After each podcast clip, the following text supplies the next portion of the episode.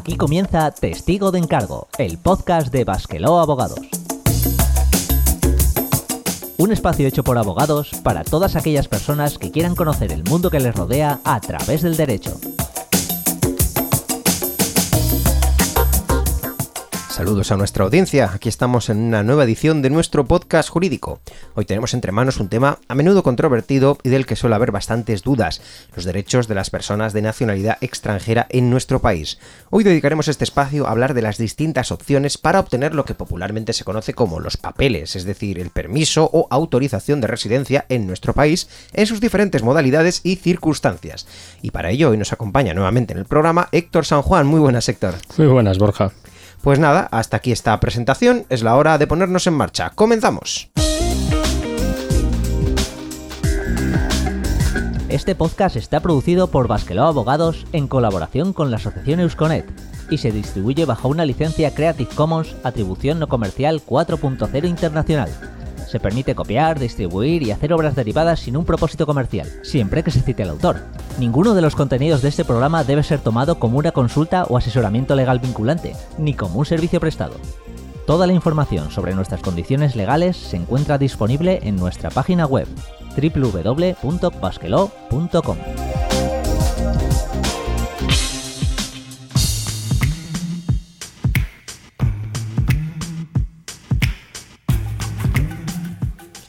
Comenzamos este programa, como ya es habitual, con nuestro glosario, en el que vamos a definir algunas palabras clave para entender mejor este tema.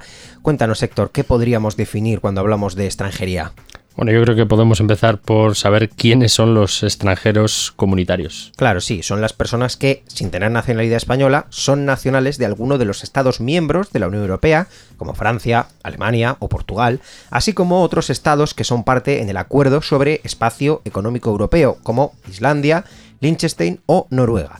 La situación de estas personas en España es distinta de la del resto, ya que tienen por lo general mayores derechos o mayor facilidad para conseguir permisos de residencia y trabajo en virtud de los tratados que España ha firmado para ello con el resto de países europeos y que permiten también la parte contraria, que es que nacionales españoles puedan tener estos mismos derechos en aquellos otros países que también están dentro. No obstante, en este programa nos vamos a centrar un poco más en los nacionales de otros países, a menudo llamados extracomunitarios en deportes o simplemente no comunitarios. Bueno, y siguiendo, ¿qué es el derecho de asilo? Otro tema que ha sido objeto de debate durante los últimos años ha sido este, la situación de los refugiados. De acuerdo con la Convención de Ginebra de 1951, un refugiado es una persona que, debido a tener fundados temores de ser perseguido por motivos de raza, religión, nacionalidad, pertenencia a un grupo social, opinión política, se encuentra fuera del país de su nacionalidad y no pueda, pues por causa de esos temores, mm, o no quiera acogerse a la protección de ese país, o también una persona que está careciendo de nacionalidad, los llamados apátridas o que no tienen nacionalidad, y se halla como consecuencia de esos acontecimientos fuera del país donde tenía antes residencia habitual y no pueda por esos temores o no quiera regresar a él. En resumen, se trata de personas que no eligen vivir en nuestro país por razones de residencia o trabajo, sino que se refugian temporalmente en España para huir de una situación conflictiva en su país, lo cual a menudo tiene que ver pues, con guerras, dictaduras fuertes o situaciones de conflicto armado similares. Y bueno, por último, ¿qué es el NIE y qué es el TIE? Una cuestión ya un poquito más administrativa, pero a veces surgen dudas. Al igual que las personas de nacionalidad española tienen pues un número de identificación, al que llamamos el, DNI, a las personas de nacionalidad extranjera que se registran en España se les asigna también un número de identificación de extranjero o NIE.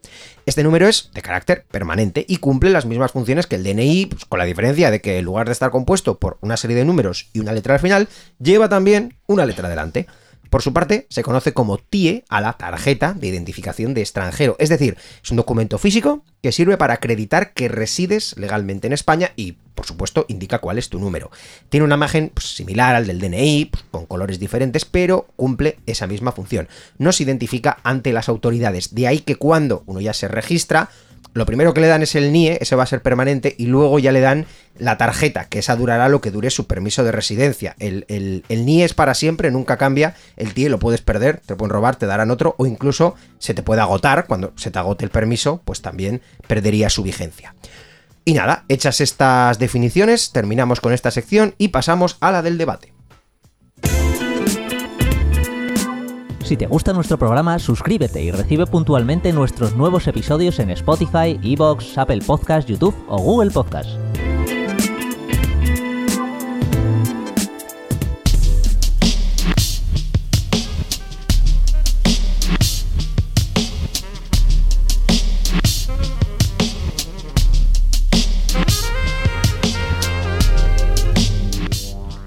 Comenzamos nuestra sección de debate, hoy hablando de inmigración y extranjería, y es que en las últimas décadas el desarrollo económico en España y el auge de la globalización ha hecho que seamos pues, un país al que quiere venir mucha gente, muchos de turismo y otros tantos pues a quedarse. Así que cuéntanos, Héctor, alguna de las situaciones más comunes que podemos encontrar con esto de que están contempladas al menos en la ley de extranjería. Bueno, yo creo que podemos empezar por lo que es la situación de estancia, ¿no? La estancia es la permanencia en territorio español por un periodo de tiempo no superior a 90 días, lo que popularmente llamaríamos venir de visita de vacaciones. Aunque en determinados casos este tiempo se puede prorrogar algo más, la regla general es que pasado ese tiempo quien quiera permanecer en España tendrá que obtener un permiso de residencia. Podrá ser de mayor duración cuando nuestra razón de estar en España sea realizar una actividad de carácter no laboral como, por ejemplo, cursar o ampliar estudios, realizar actividades de investigación o de formación, sin perjuicio, eso sí, del régimen especial de los investigadores, que está regulado en el artículo 38 bis de esta, de esta misma ley de extranjería, o bien participar en programas de intercambio de alumnos en cualesquiera que centros eh, docentes o científicos, ya sean públicos o privados, que estén oficialmente reconocidos, igualmente para realizar prácticas y para realizar servicios de voluntariado. Y bueno, ¿cómo se obtiene? Pues en función de cuál sea nuestro país de origen, entrar en España para una situación de estancia podrá hacerse mostrando simplemente nuestro carnet de identidad, nuestro pasaporte o en los casos un poquito más complicados solicitando previamente un visado. Vale, comentado esto, nos vamos a la siguiente situación, que es la situación de residencia. Como ha dicho Héctor, una vez que agotemos o si hemos venido para estancia y hemos pasado el plazo, tendríamos que pasar a, si queremos quedarnos, obtener un permiso de residencia. En primer lugar tenemos la residencia temporal. Una residencia temporal autoriza a quedarse un periodo superior a 90 días y hasta cinco años. Si bien es cierto que eh, pasados los cinco años se puede renovar, obtener otro temporal o un definitivo, que ya hablaremos de eso, no definitivo, pero sí permanente, eh, bien dicho, así sería la palabra. ¿Cómo se obtiene la residencia temporal? Pues en primer lugar, lo más habitual, viniendo para trabajar, sea trabajo por cuenta propia o por cuenta ajena, o un trabajo de duración determinada, o un trabajo para investigación que ha mencionado antes Héctor, o un trabajo de profesional altamente cualificado, o siendo titular de una tarjeta de la Unión Europea, la llamada tarjeta azul, o también en el marco de prestaciones entre países, también llamadas transnacional de servicios. También hay algunos casos particulares, residencia temporal con esa excepción, no, tienes por qué venir para trabajar, una residencia temporal no lucrativa, cuando tienes medios para mantenerte sin tener que trabajar, o por reagrupación familiar, cuando has traído un familiar y se entiende que le vas a mantener, vamos a lo mismo. Finalmente, tenemos la residencia temporal por circunstancias excepcionales por arraigo, protección internacional, razones humanitarias, colaboración con autoridades, seguridad nacional o interés público, y para víctimas de trata de seres humanos y mujeres víctimas de violencia de género. Y bueno, centrándonos en lo más habitual, vamos a comentar los requisitos para obtener una residencia por trabajo, la cual resulta más complicado de lo que a priori puede parecer. Y es que al contrario de lo que muchos podrían suponer, la opción de entrar en el país y una vez allí ponerse a buscar trabajo de lo que surja para poder así ser contratado y obtener los papeles no es una opción legalmente contemplada por la ley. Lo primero porque para que nos den este permiso la ley dice que será necesario que la persona no se encuentre irregularmente en territorio español.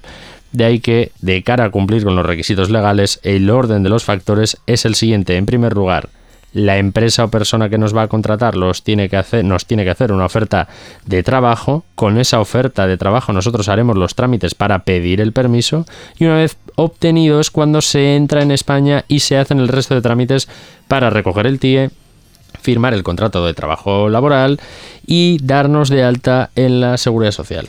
Y no solo esto, se ponen muchos controles en este trámite. Por ejemplo, para evitar fraudes en la presentación de estas ofertas de trabajo, la ley exige que la empresa o persona que quiere contratarnos acredite que cuenta con dinero suficiente para pagarnos el salario que venga reflejado en el contrato, así como el resto de obligaciones derivadas del mismo.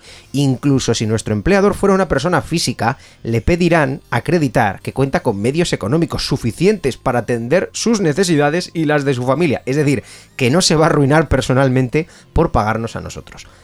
Otro supuesto que resulta bastante habitual es la obtención del permiso por arraigo, siendo el más común el arraigo familiar, pero también encontramos arraigo laboral y social. Por definirlo rápido, existe arraigo familiar cuando por ejemplo, seamos padre o madre de un menor de nacionalidad española, siempre que ese menor esté a nuestro cargo, es decir, conviva con nosotros o podemos acreditar que depende de nosotros económicamente, porque estamos pagando una pensión de manutención o hemos firmado un convenio regulador. También se aplica la inversa cuando seamos hijos de padre o madre que hubieran sido originariamente españoles. Y bueno, en otro orden de cosas, se podrá acreditar el arraigo laboral o social cuando, habiendo permanecido en España un determinado número de años, podamos demostrar que tenemos vínculos familiares o laborales de suficiente importancia. Eh, pasando, por ejemplo, a la residencia de larga duración. La residencia de larga duración es la situación que autoriza residir y trabajar en España de manera indefinida, en las mismas condiciones que los españoles. Bueno, ¿cómo se obtiene? Pues en cualquiera de los siguientes supuestos. Residentes que sean beneficiarios de una pensión de jubilación, de incapacidad permanente absoluta o de gran invalidez, contributiva de la seguridad social o de prestaciones análogas a las anteriores que sean obtenidas en España y consistentes en una renta vitalicia, que no sea capitalizable y sea suficiente para su sostenimiento. También para extranjeros que han residido legalmente y de forma continuada en territorio español durante cinco años, así como para residentes que hayan nacido en España y al llegar a la mayoría de edad hayan residido en España de forma legal y continuada al menos los tres años consecutivos inmediatamente anteriores a su solicitud. También los extranjeros que hayan sido españoles de origen y hayan perdido la nacionalidad española por algún motivo y los residentes que al llegar a la mayoría de edad hayan estado bajo la, bajo la, tutela de una entidad pública española durante los cinco años inmediatamente anteriores de forma consecutiva. Igualmente, los apátridas, refugiados o beneficiarios de protección subsidiaria que se encuentran en el territorio español y a quienes se les haya reconocido el respectivo estatuto en España y también los extranjeros que hayan contribuido de forma notoria al progreso económico, científico o cultural de España o a su proyección en el exterior. Vaya, bastantes ejemplos. Sí que es cierto que antes de terminar este debate podríamos comentar una cosa que quizás la gente a la hora de, leer no, se puede entender muy bien. Perder la nacionalidad española. ¿Cómo es posible perder la nacionalidad española cuando a poco que alguien se haya leído la Constitución por ejemplo, puedes decir que a ningún español de origen le pueden privar de su nacionalidad. dices, em, espera, espera, entonces, ¿puedo perder la nacionalidad de alguna forma? Hombre, sí, puedes perderla si consigues otra, que es la forma más normal de perder una nacionalidad. Incluso es posible, aunque aquí no hablamos de nacionalidad, que tengas nacionalidades dobles. A veces la, la, ley permita que tengas doble nacionalidad, en cuyo caso, pues se pueden tener dos al mismo tiempo. Pero la forma, para que un poquito como cultura se sepa de perder la nacionalidad española, lo más normal sería adquirir otra que en este caso no sea compatible, es decir, que las normas no te dejen tener dos al mismo tiempo. Y nada, ahora que hemos terminado de ver todos esos supuestos y su problemática habitual, vamos a cerrar esta sección y abrir nuestro consultorio legal. Si quieres participar en Testigo de Encargo, escríbenos a nuestro correo electrónico info.basquelog.com. También puedes contactar con nosotros en Facebook o en Twitter. Somos arroba basquelog.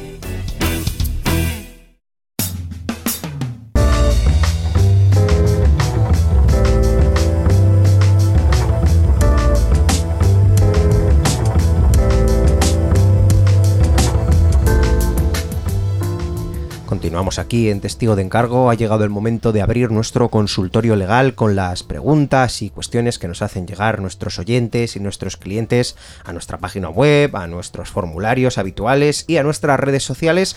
Y que en este caso, pues vamos a empezar. Héctor, ¿puedes traernos la primera? Sí, vamos con la primera pregunta. Vine a España en 2018 y el año pasado tuve aquí un hijo con mi pareja. ¿Pudo conseguir una autorización de residencia y trabajo? Y, seguidamente, ¿es normal que pidan antecedentes penales para poder tener el permiso de trabajo? Sí, la verdad es que son preguntas que además están muy vinculadas porque, eh, vamos a empezar con la primera, sí, sobre la teoría, como ya hemos comentado, una de las formas de obtener una autorización de, de residencia y trabajo es por arraigo familiar. Es decir, si tenemos un hijo que al haber nacido aquí, pues bueno, es posible que no, ¿no? Pero una de las opciones más habituales es que de los nacidos aquí tengan la nacionalidad española y por tanto seamos padres o madres de un hijo español. Eso nos facilitaría, como hemos dicho, si ese hijo, atendiendo a ese interés mayor de que el menor no tenga a su familia o a personas de que dependen económicamente en otro país, lo cual le dejaría desprotegido, la ley prioriza esta, circunstancia y nos otorgaría, por lo tanto, un permiso de residencia y trabajo, un permiso que automáticamente nos daría el derecho de poder trabajar, de poder ser contratados. Lo de los antecedentes penales es una cosa muy curiosa que la verdad es que podría dar para, para, otro debate casi, que es que en todos los permisos de residencia y trabajo, todos los que hemos comentado anteriormente, todos los que forman parte de ese listado, se indica que la persona que solicite esos permisos tiene que acreditar no tener antecedentes penales, a veces incluso en su país de origen, eh, no solo en España, y el, hecho de tenerlos y fueran antecedentes penales de cualquier tipo, categoría y clase, porque ya sabemos que de delitos hay clases y hoy en día, por ejemplo, por ir a más de X kilómetros por hora en una carretera ya puedes ser condenado por un delito contra la seguridad vial, es decir, obviamente, pues todos son, todos son delitos y todos tienen un riesgo, pero no, no hay unos delitos leves, graves, menos leves, perdón, graves, muy graves, vale, entonces no todo tiene la misma importancia social, pero la administración sí lo considera a la hora de decir, ¿Que has cometido un delito y tienes antecedentes? Denegado. Muchos de esos casos que acaban pasando, que acaban teniendo que ser llevados a los tribunales y que en muchos otros supuestos los tribunales acaban diciendo, bueno, mira, a ver, vamos a poner las cosas en una balanza, esta persona ha cometido un delito, pero ese delito es de una entidad menor, a lo mejor lleva mm, unos antecedentes que le van a caducar en seis meses y tiene delante de sí una familia numerosa, un hijo, dos hijos de seis meses, dos años, tres años, que, no les podemos dejar sin padre, no les podemos dejar sin madre. Y, bueno, que, solo a lo mejor solo has cometido un, solo delito, es la primera vez, no te han metido una condena grave. O sea, se pone como todos los casos en la justicia, se pone en la balanza que importa más. Y, salvo que el delito haya sido grave o hay casos en los cuales tener un hijo, hemos dicho también que hay que cuidarlo, hay que mantenerlo. Tener, con tener el hijo no basta, tenemos que poder acreditar y muchas veces por no acreditarlo se pierde en este tipo de casos. Así que tengamos en cuenta esto también a la hora de realizar correctamente nuestros expedientes. Tercera pregunta, esta me la vas a dejar a mí, Héctor. Eh, dice, quiero contratar a una persona para que se incorpore inmediatamente a trabajar en mi empresa, pero me dice que no tiene los papeles de extranjería. ¿Qué puedo hacer? Bueno, pues básicamente una cosa que siempre que se le cuenta a la gente le suena un poco raro, pero mm, si esta persona, la única forma que tienes para contratarla, si no tiene papeles y no tiene un hijo español, no tiene ah, nada raro, sino que simplemente es ella y ella sola, lo único que se puede hacer es que lleve tres años viviendo en España, de manera eh, irregular en este caso, evidentemente, porque no hay otra forma de hacerlo, que lo pueda acreditar y hay que ofrecerle trabajo. ¿Cómo? Se hace un contrato de trabajo, que es rellenar el propio contrato que tenemos en, acceso a la seguridad social. Tiene que ser como mínimo de un año y como mínimo del salario mínimo interprofesional. Da igual la jornada que le pongas, que tiene que figurar sí o sí el salario mínimo. No puede ser ni inferior porque da reducción de jornada, eso da igual hacer el contrato e ir ya con ese contrato que no, no vale para trabajar ya eh, a pedir el permiso. Y una vez se tramite y se conceda el permiso, es entonces cuando se da un plazo para formalizar el contrato y darse de alta en la seguridad social. Así que en casi en ningún caso se va a poder contratar a alguien sin papeles, digamos, hablando fácil, eh, inmediatamente. Eso te iba a decir, que si es para incorporación inmediata ya vamos mal, porque con todos estos trámites no... Es imposible. Pues lo, cual también puede cerrar... Bueno, ya cierra bastantes puertas el hecho de decir que para contratarle tiene que venir de fuera, que a ver cómo te mandan ofertas de trabajo por, por, por email, el, el Infojobs de internacional, pero bueno, Infojobs es, es, internacional por el hecho de estar en, internet, imaginemos, ¿no? Pero ya es más complicado todo y si te quieren contratar inmediatamente y tienen que pasar por esto, con mayor motivo. Pues nada, eh, gracias Héctor por, por ayudarnos y recordad que si queréis también nos podéis hacer llegar vuestras dudas y preguntas usando nuestro email, nuestro formulario web o escribiendo a nuestras redes sociales.